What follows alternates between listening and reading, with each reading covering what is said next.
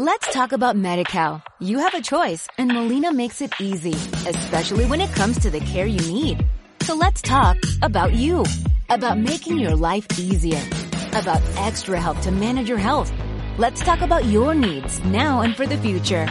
Nobody knows MediCal better than Molina. It starts with a phone call. Call 866-420-5330 or visit meetmolinaca.com. Let's talk today. Bueno, una reflexión para, para nuestra mañana de oración. Seguro que todos hemos escuchado esta lectura porque apenas la leímos el domingo que pasó. Y es la lectura del bautismo de Jesús en el Jordán. El Evangelio de Marcos, el capítulo 1, los versos del 9 al 11. Eh, Por aquel entonces vino Jesús desde Nazaret de Galilea y fue bautizado por Juan en el Jordán. En cuanto salió del agua, vio que los cielos se rasgaban y que el Espíritu, en forma de paloma, bajaba sobre él. Entonces se oyó una voz que decía desde los cielos, Tú eres mi Hijo amado, en ti me complazco. Palabra del Señor. Gloria a ti, Señor Jesús. Este mismo pasaje lo vamos a encontrar en el capítulo 3 del Evangelio de Mateo y también en el capítulo 3 del Evangelio de Lucas. Me detengo en el de Marcos porque según la tradición bíblica es el Evangelio más antiguo y me detengo ahí porque Marcos comienza hablando de Jesús precisamente en este momento en que Jesús es bautizado. Lucas nos va a contar la infancia de Jesús desde la Anunciación. Mateo también nos va a contar la infancia de Jesús, pero Marcos curiosamente no se detiene en esto. Terminamos el tiempo de la Navidad apenas el domingo, casi que nos dábamos la feliz Navidad aquí otra vez. Y comenzamos en el tiempo litúrgico, este tiempo ordinario, así se conoce en la liturgia. No quiero hoy reflexionar en algunas cosas que a veces se discute, si Jesús sabía que era Dios, si no sabía que era Dios. Eh, no quiero entrar en ese tema dogmático. Nosotros por fe sabemos que es Dios y hombre verdadero, pero me gustaría detenerme aquí no para contemplar a Jesús solamente, sino para que nosotros nos metamos en esa escena bíblica, nos pongamos junto con Jesús y nos detengamos a contemplar esta visión y escuchar estas palabras para nosotros, para mí personalmente. Yo creo que lo primero que a un cristiano le deberían de enseñar es este texto. Esta debería de ser la primera clase de catequesis, este texto. Porque aquí nos encontramos con la verdad más grande que un cristiano puede conocer y la revelación más grande que un hijo de Dios puede tener. La más grande. No es que la Virgen se aparezca, eh, la más grande no es eh, un milagro extraordinario, la más grande es saber que yo soy hijo de Dios. Esa es la verdad más grande. Y no solo saberla, vivirla, porque de esto depende toda nuestra experiencia de Dios, de la vivencia que tengamos con Él. Tal vez no cambiemos los programas de catequesis, pero si lo enseñáramos, le haríamos un gran favor a todos. Yo no sé si usted todavía recuerda su catequesis de primera comunión. Yo me recuerdo muy bien de mi catequista. Que Dios la tenga en bien donde esté, una religiosa nicaragüense. Y me recuerdo muy bien que su equipo de catequesis tenía bien dividida la clase, porque era una escala hacia arriba. Primera oración que uno tenía que aprenderse fácil, el Padre Nuestro. Si a uno le habían enseñado a rezar de niño, esa clase se pasaba. El Ave María la pasábamos. pero se empezaba a poner más difícil. Diez mandamientos, siete pecados capitales, siete virtudes, tres teologales, tres cardinales, y la cuesta era más difícil cuando llegábamos al salve. Había que aprenderse el salve de memoria. Y todavía la etapa más dura, el credo. Y no el de los apóstoles, el de Nicea. Y entonces los que ya habían aprendido el credo ya tenían seguro su sacramento. Los que no todavía estaban en veremos porque había que pasar el examen. Y fueron cosas buenas, las entendimos con el camino. Pero cuánto bien nos hubieran hecho si primero nos hubieran enseñado esto que hoy Jesús oye de parte del Padre. Tú eres mi Hijo, en ti me complazco. Qué bien le haríamos a nuestros hermanos si les enseñáramos que son hijos de Dios y que Dios se complace en ellos. Yo le quiero transmitir tres ideas que voy a enriquecer con algunos otros autores e ideas que he conocido en el camino, pero las tomé del padre Charles de Foucault, este sacerdote que vivió en el Medio Oriente y que nos dejó una escuela de oración bellísima. El padre Charles de Foucault enseñaba, entre muchas cosas, tres acerca de esto de ser hijo de Dios. Y aquí va la primera, que tal vez los que me están escuchando ya la saben, pero vale la pena recordarla. Y la primera es que el amor de Dios, decía el padre Charles de Foucault, es infinito y es inquebrantable. El amor de Dios es infinito y es inquebrantable. Y esto nos recuerda lo que la Sagrada Escritura nos enseña, especialmente en la experiencia de Jesús.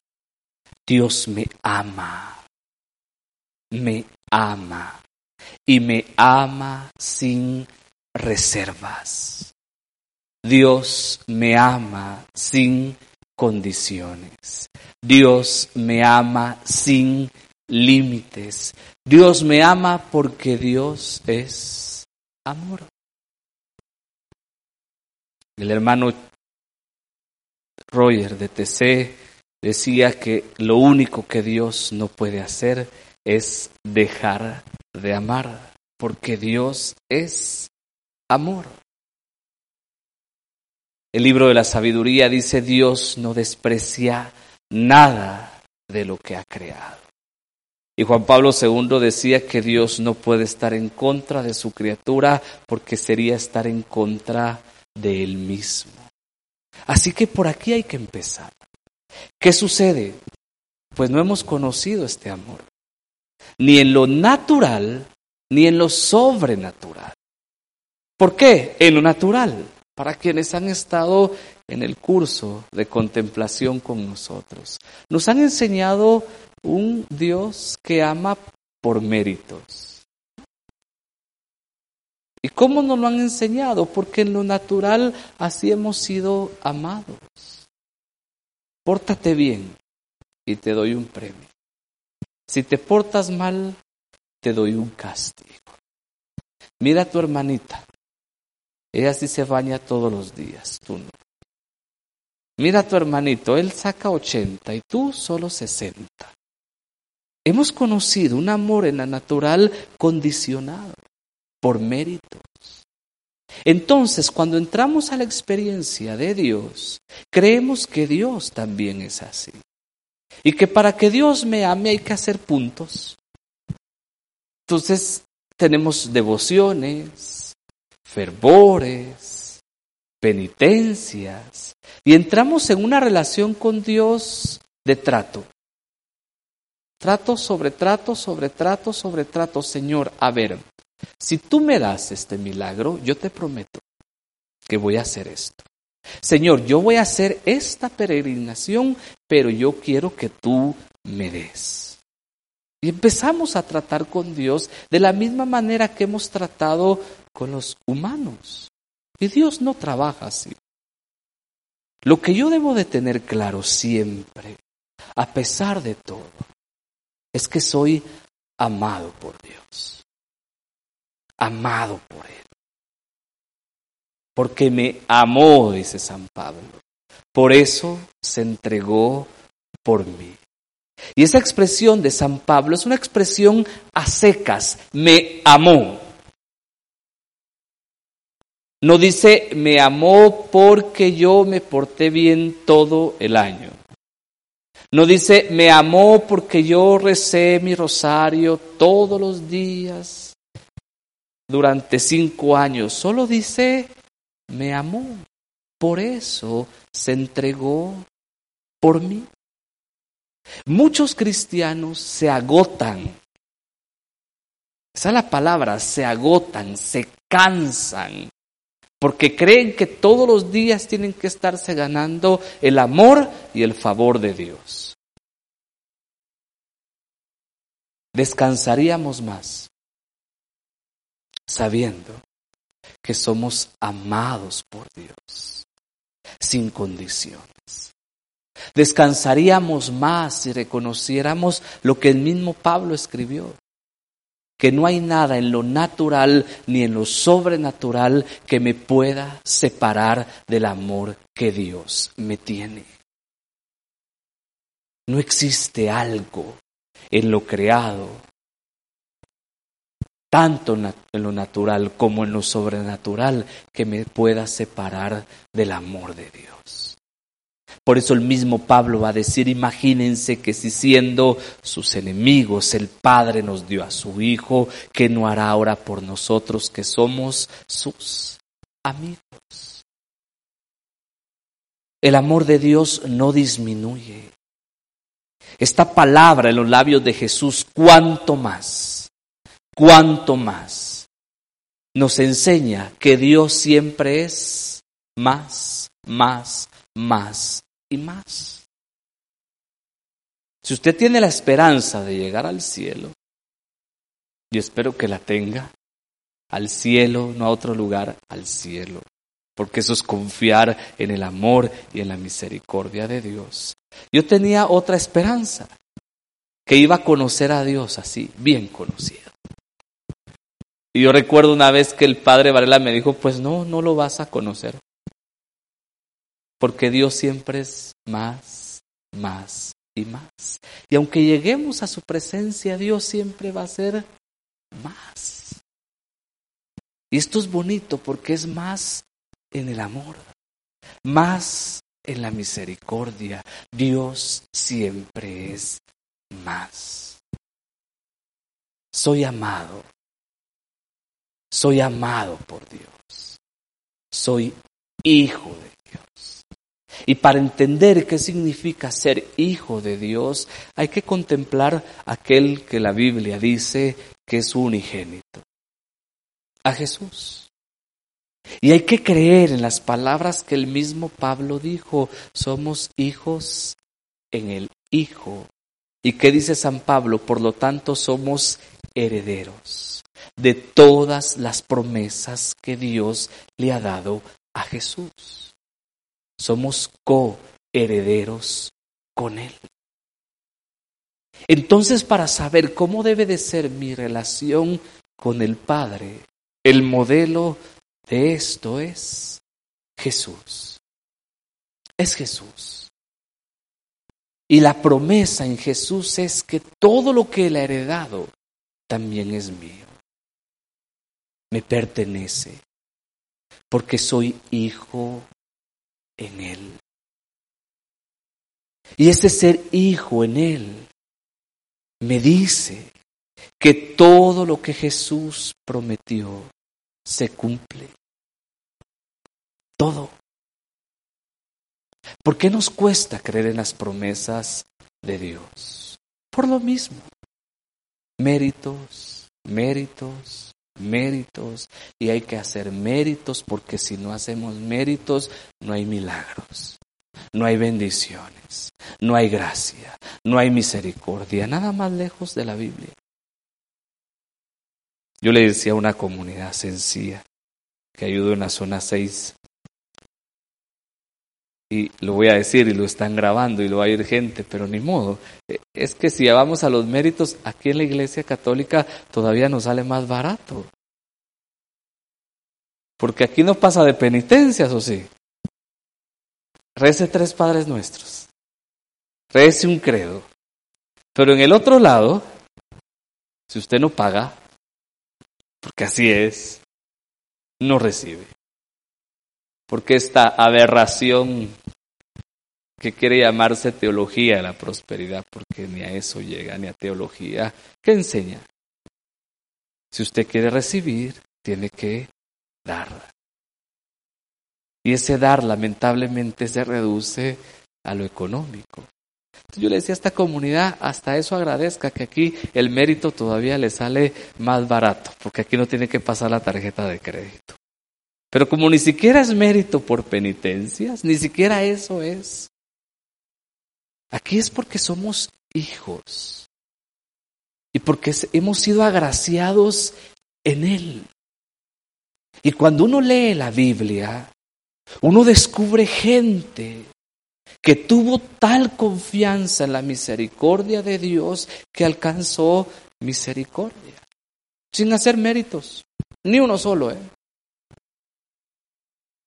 El centurión romano, los ejemplos clásicos. No he encontrado fe más grande en todo Israel que la de este hombre, dijo Jesús. No era fariseo, no era levita, no era un judío devoto, ni siquiera era un gentil como Cornelio en el libro de los Hechos de los Apóstoles. Simplemente era un centurión romano. Probablemente con una fe politeísta como la de Roma y seguramente con muchos delitos sobre sí. Y se atrevió a creer que si Jesús decía una palabra, uno de sus siervos, de sus trabajadores, de sus soldados, póngale el nombre que quiera, se iba a sanar. Y se sanó. La cananea, la siriofenicia, depende el evangelio en que lo lea.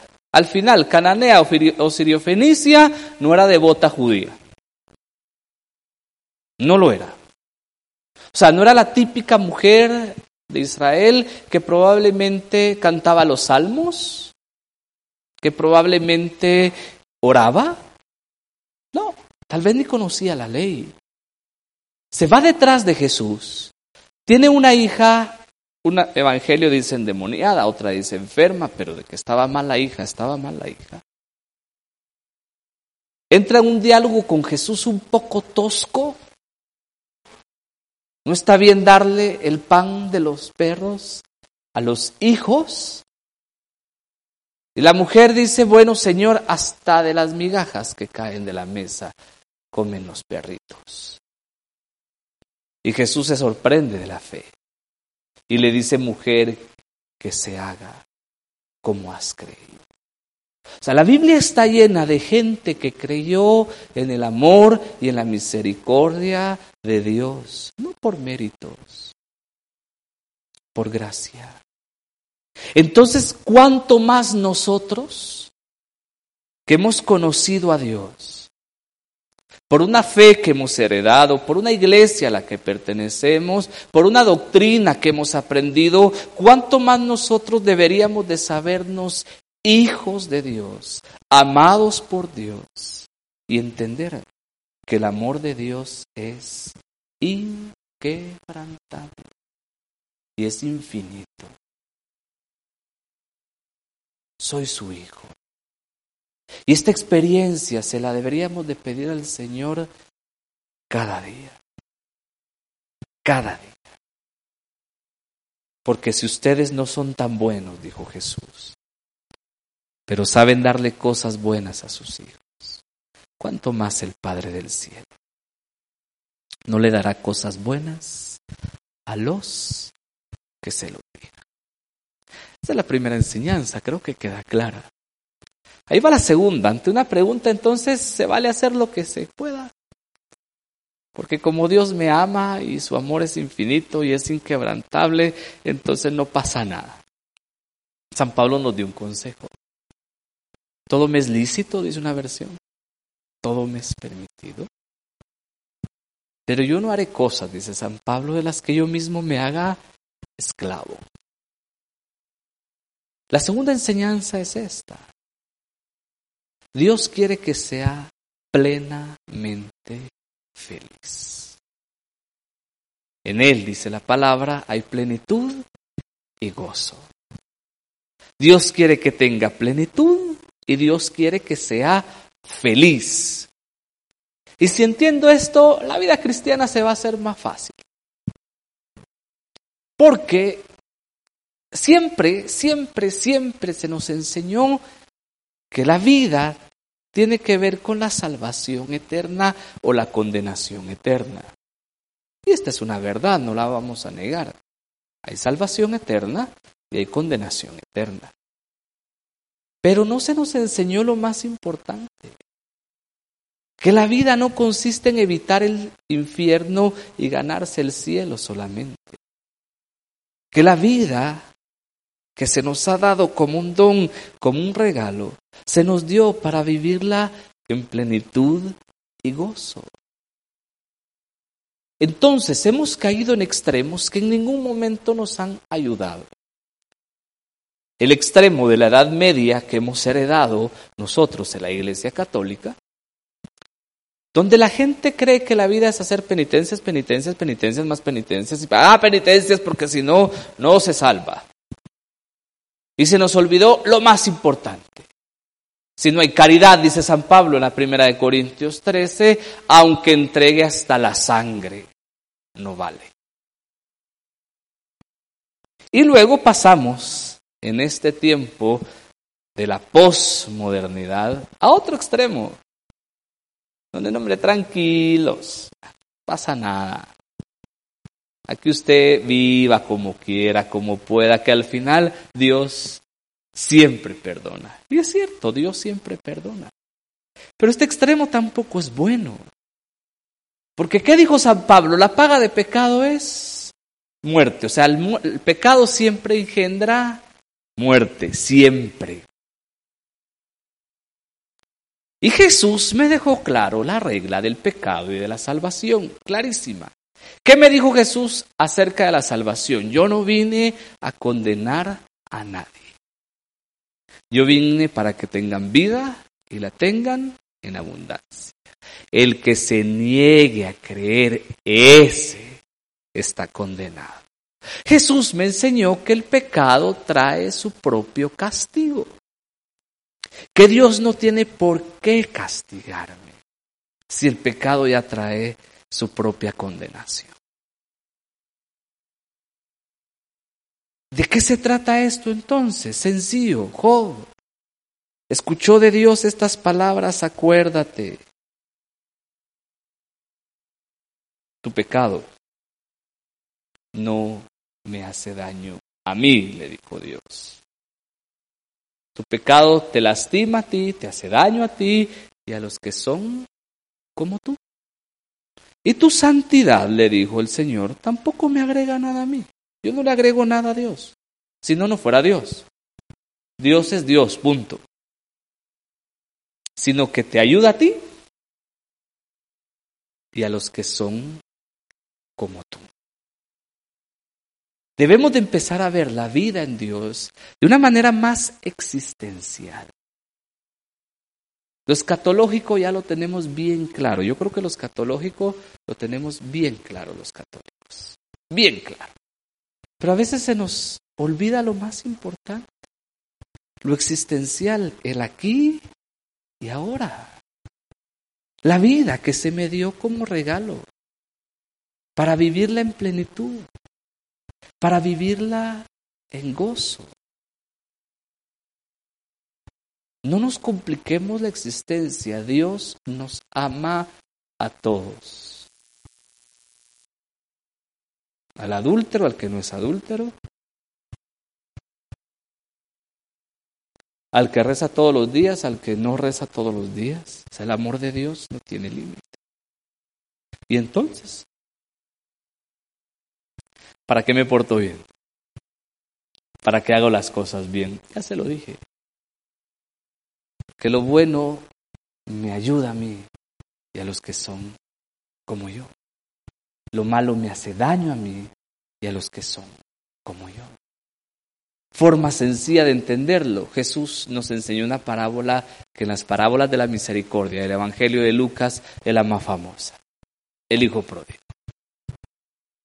Despilfarró la herencia, tocó fondo, como decimos comúnmente, se acordó que en la casa de su padre las cosas eran mejor, decidió regresar y se encontró con una sorpresa. Ese padre definitivamente no era chapín, no era guatemalteco. ¿eh? Si hubiera sido chapín y guatemalteco, otra hubiera sido la historia. Aunque sea un poquito de pelo, le hubiera quedado en la mano al papá, ¿verdad? Entre la alegría, el enojo, la tristeza, la rabia, eh, algo pasa. Este lo abraza, lo llena de besos, lo manda a bañar, que lo cambien, que le pongan ropa, que le devuelvan todo y hasta fiesta le hace. Esto ya se sale hasta de la lógica humana. ¿Quién le hace fiesta al hijo porque perdió cinco años de universidad? ¿Quién le hace fiesta? Nadie le hace fiesta por eso. ¿Y este está haciendo fiesta? Hay otro en la escena, el mayor, que siempre estuvo ahí, llega, se enoja, no le voy a contar los detalles, usted sabe la historia. Y reclaman, a mí ni un cabrito me has dado para que haga fiesta con mis amigos, y este hijo tuyo, borracho, etcétera, lo que le haces. Y el papá le dice, ma, estás en la casa, lo mío es tuyo, te pertenece. Y ahí en ese momento los dos hijos están al mismo nivel porque los dos han ofendido al Padre. Uno lo ha desobedecido y el otro lo ha deshonrado al echar a perder la herencia. Están al mismo nivel. Y el hijo mayor, aunque siempre estuvo en la casa, ¿qué saca de su corazón? Rencor, resentimiento. Es como decir, yo hubiera querido despilfarrar, pero no tuve el valor, así que me quedé aquí, amargado, pero aquí estoy rezando todos los días. Algo así es. Yo no tuve el valor de divorciarme, estoy hablando de casos donde es necesario, por favor, no me malentiendan. Y este que sí tuvo el valor y ahora viene vuelto a casar y quiere comulgar. Ah, no puede comulgar igual que yo, porque no somos iguales. Yo sí me aguanté y él no se aguantó. Eso es lo que hay en el corazón de mucha gente, es resentimiento. Esto es lo que refleja el hijo mayor. Los dos están en la misma condición. Y a los dos el padre les dice, los amo. O sea, yo puedo estar en la casa y no vivir el amor y la misericordia de Dios. Y puedo estar afuera de la casa y tampoco vivirlo, porque para vivirlo necesito regresar. Dios me ama, claro que me ama. La Biblia dice que lo esperaba todos los días a este hijo, todos los días. Una versión dice que sentía nostalgia del hijo. Este es Dios. Pero el hijo no podía disfrutar del amor con que era amado si antes no lo reconocía.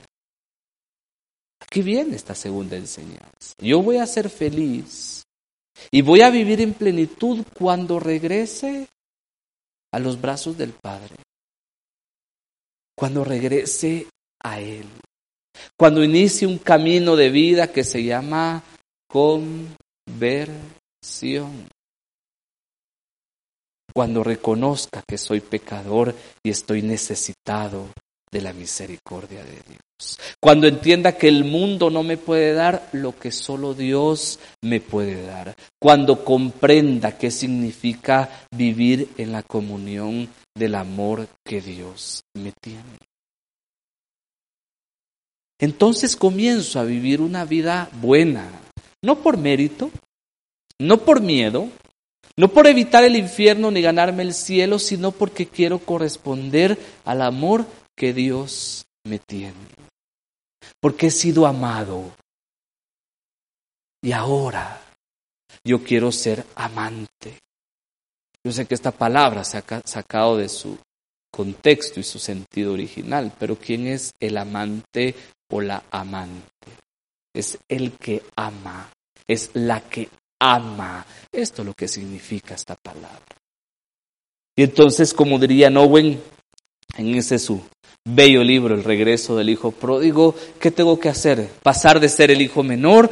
¿Todos somos el hijo menor alguna vez? ¿Pasar de ser el hijo mayor? ¿Todos somos el hijo mayor alguna vez? ¿Hacer qué? El padre.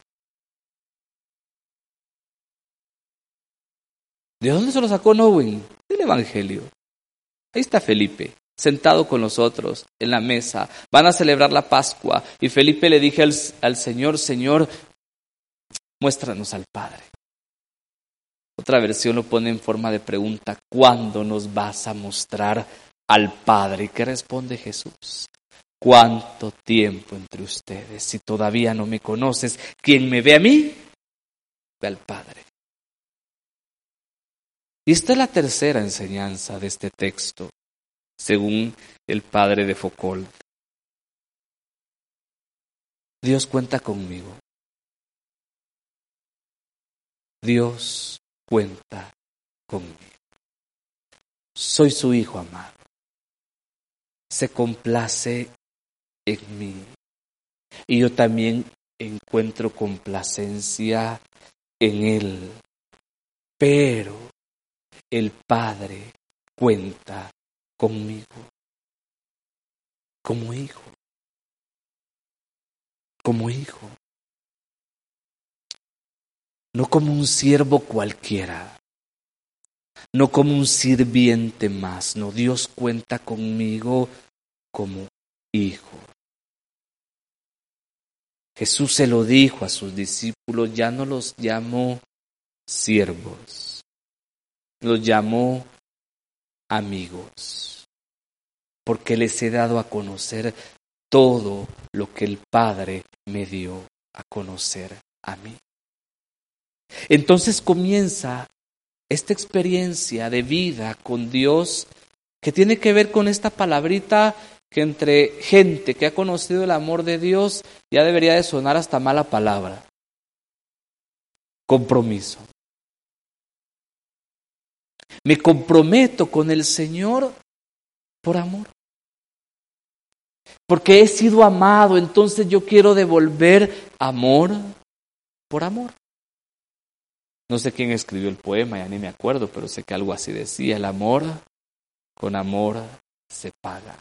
La caridad con caridad se paga, la misericordia con misericordia se paga. ¿Qué dijo Jesús? Sean misericordiosos como su Padre del cielo es misericordioso. Lo he dicho muchas veces, que es misericordia amar al otro como lo necesita, no como se lo merece, porque Dios así me amó a mí, como yo lo necesitaba, no como lo merecía. Pero es que es fácil, es bien fácil juzgar al otro, bien fácil. Porque yo sigo viendo el amor conforme al mérito del otro y no conforme a la necesidad del otro. Y si lo mismo lo miro conforme al mérito del otro, pues sí, voy a andar de juez condenador toda la vida. Ay, pecadora no reza como yo. Orgullo del peor, ¿eh? Ay, pecador. Se me olvida que Dios me vio a mí con misericordia. Y me amó un día como yo lo necesitaba, no como lo merecía. Y se me olvida que ahora Dios me pide que yo sea misericordioso como Él ha sido misericordioso conmigo. ¿Cómo llegar a esta tercera etapa de esta enseñanza? Jesús lo vivió.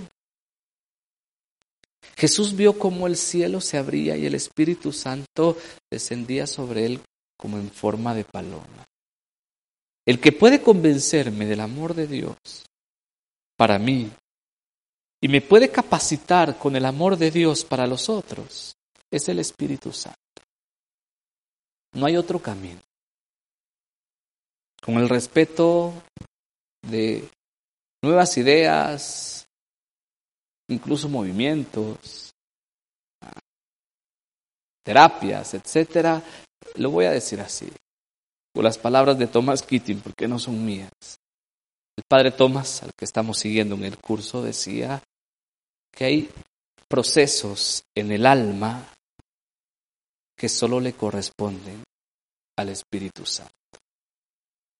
Hay procesos en el alma que solo le corresponden al Espíritu Santo. Yo me atrevería a decir que son todos, porque el que creó mi alma es Dios. El que conoce mi alma es Dios. El que sabe cómo sanar y liberar mi alma es Dios. Solo hay que ver a místicos como hoy lo celebramos. Antonio Abado, nuestro Antonio de Egipto, que conocemos muy bien por el curso. Solo hay que ver a San Benito, a un Juan de la Cruz, a una Teresa de Calcuta, a un Carol Boitigua, a una Edith Stein. Solo hay que ver a esta gente que lo único que tuvo fue una experiencia de la misericordia de Dios. Y que a la luz del Espíritu Santo nos enseñaron cómo caminar por esos caminos escabrosos que a veces tiene el alma. Y nos dejaron una guía para saber cómo a la luz del Espíritu de Dios sanar nuestras heridas, romper nuestras ataduras, quebrantar nuestros yugos. Y esa experiencia solo es fruto, única y exclusivamente, del Espíritu Santo. Por eso cuando los apóstoles ven que el Señor va a ser llevado a los cielos, escuchan del Señor un mandato unido a una promesa. Y Jesús les dice, no se vayan de Jerusalén hasta que no sean revestidos de la fuerza, del poder que viene de lo alto. Que si Juan bautizó con agua, ustedes serán bautizados en el Espíritu Santo dentro de pocos días. Jesús sabía que los suyos necesitaban el don del Espíritu Santo para vivir como Él vivió, para actuar como Él actuó, para hacer las cosas que Él hizo. Con una promesa más grande, cosas más grandes que las que yo he hecho, harán los que crean en mi nombre. Que se ha desvirtuado la obra del Espíritu Santo, sí que lo hemos convertido en una caricatura muchas veces, sí, es cierto. También hay que ser humildes y reconocerlo. Y perdón la expresión que voy a usar, que hacemos a veces y decimos estupideces en nombre del Espíritu Santo, también hay que reconocerlo. Pero esto no quiere decir que lo que diga la Biblia, lo que enseñen los místicos y los santos acerca del don del Espíritu Santo no sea verdad.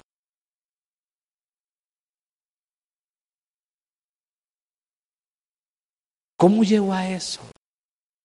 Buscando una experiencia profunda con el Espíritu de Dios que me ha sido dado, porque en Jesús también soy hijo. ¿Y qué tengo que hacer? Me lo enseñó Lucas.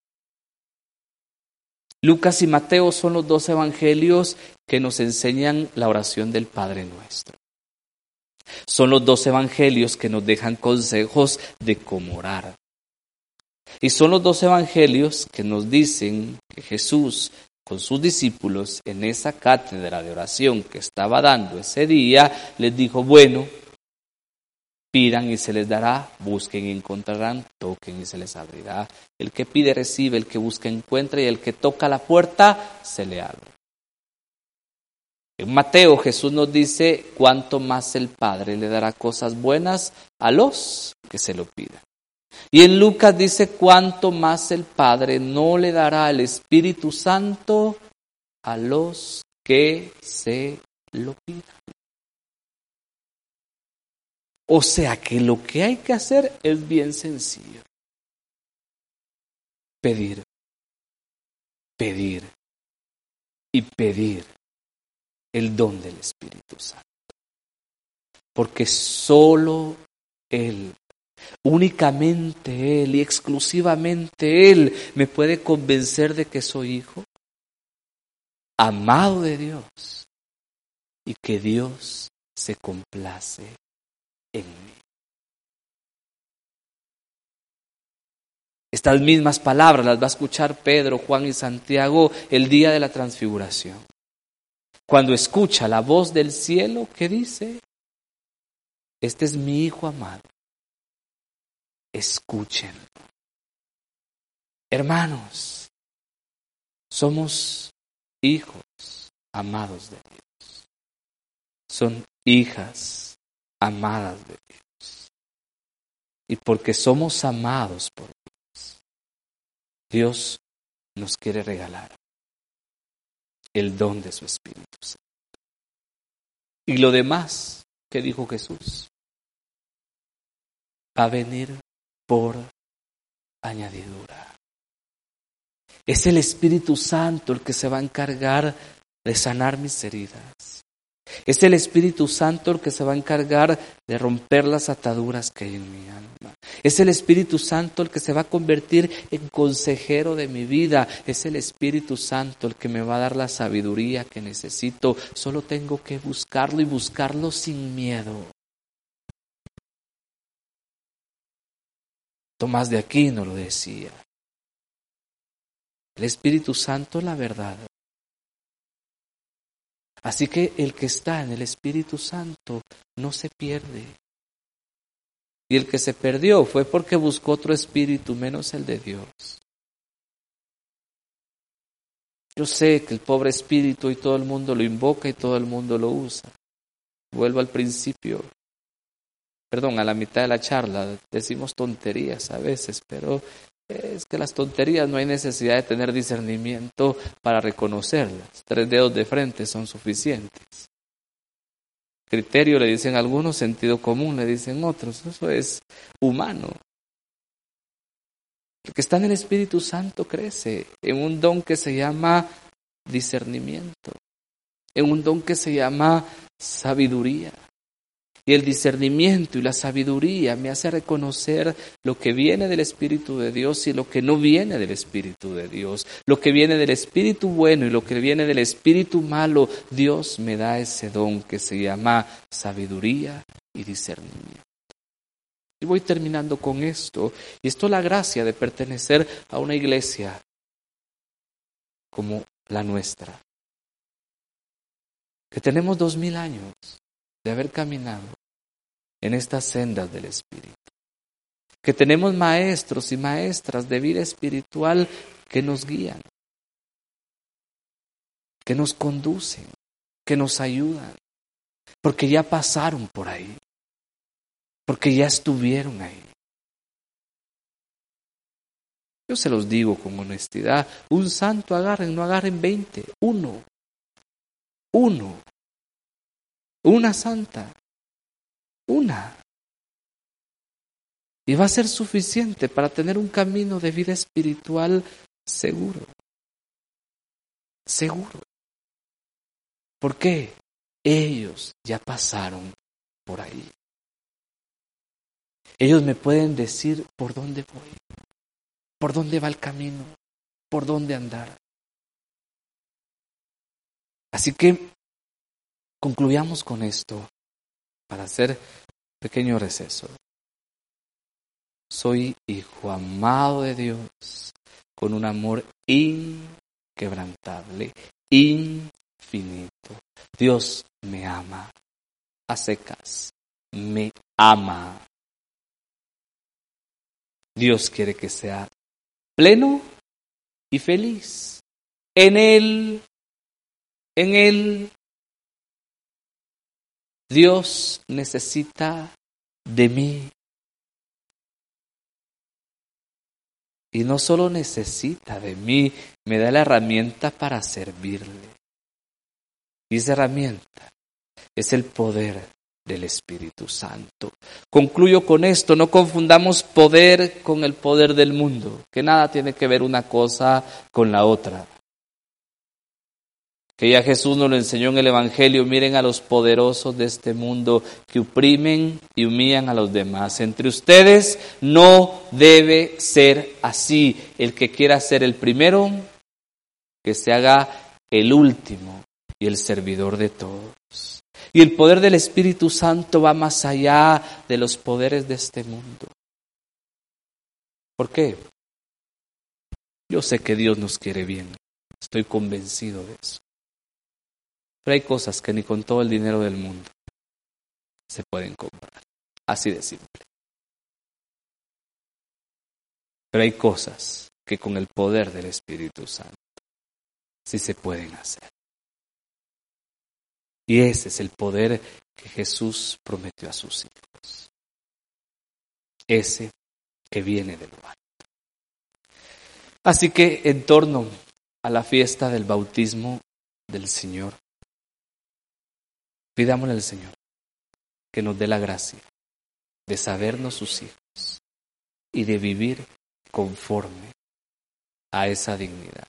Somos hijos muy amados de Dios y Él se complace en nosotros. Amén. En el nombre del Padre, del Hijo y del Espíritu Santo. Amén. Let's talk about MediCal. You have a choice and Molina makes it easy, especially when it comes to the care you need. So let's talk about you, about making your life easier, about extra help to manage your health. Let's talk about your needs now and for the future. Nobody knows MediCal better than Molina. It starts with a phone call. Call 866-420-5330 or visit meetmolinaca.com. Let's talk today.